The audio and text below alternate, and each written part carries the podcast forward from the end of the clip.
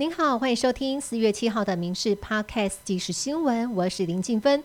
首先来关注到蔡英文总统结束出访行程，尤其蔡麦会受到国际瞩目，中方也抗议不断。中台办发言人宣布，台独分子肖美琴挟洋自重，以美谋独，将禁止肖美琴和家属不能进入中港澳，甚至连蔡总统行程当中访问的哈德逊研究所、雷根图书馆也一并遭到中方制裁。另外，中国派出山东舰航母现踪巴士海峡，距离台湾只有短短的两百海里。美国海军航舰尼米兹号也立刻到台东外海四百海里处密切监控戒备，针对中国升高台海周边武力恫吓。美国国务院也呼吁北京立刻停止对台施加军事外交压力。美国众议院外委会主席麦考尔率领跨党派议员团拜会立法院，并且进入议场观看院会总咨询，成为台美断交之后台湾关系法生效四十四年来第一个公开进入议场参访的美国国会外委会访团。麦考尔也召开记者会，明确表达美国支持台湾，同时强调台湾处于高风险地带。他们将重新排列军售交付顺序，希望尽快交付武器到台湾，并且寻求第三方军售，以不同方式交付。前总统马英九结束为期十二天的访中行，在十二点四十六分降落在桃园机场。多位国民党籍立委也到登机门前迎接。随后，马英九在党籍立委的陪同之下走出入境大厅，并且发表谈话，表示此行发现最重要的一点就是九二共识又活过来了。不过，独派团体台湾国痛批马英九丧权入国，出卖台湾。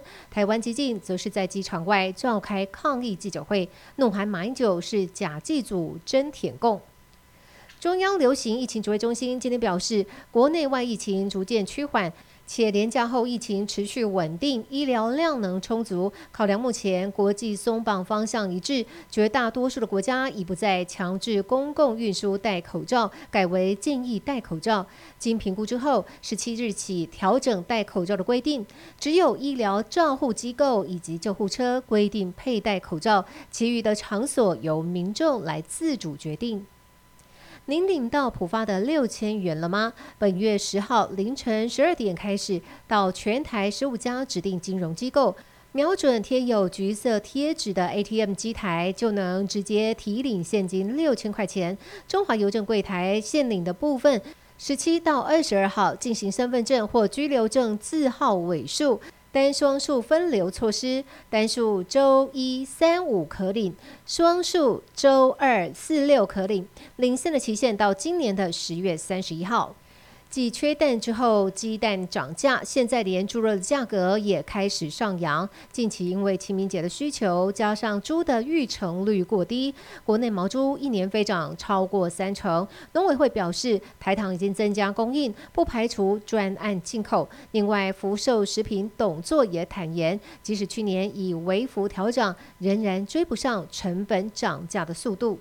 国际新闻的部分聚焦巴拉圭大选，外媒报道美方担忧巴拉圭月底大选之后恐怕与台湾断交。在野党候选人艾里格里在他的竞选官网论述巴拉圭与台湾、中国关系的政见，直言只能二选一，会依照哪方面可以提供更好的条件来做决定。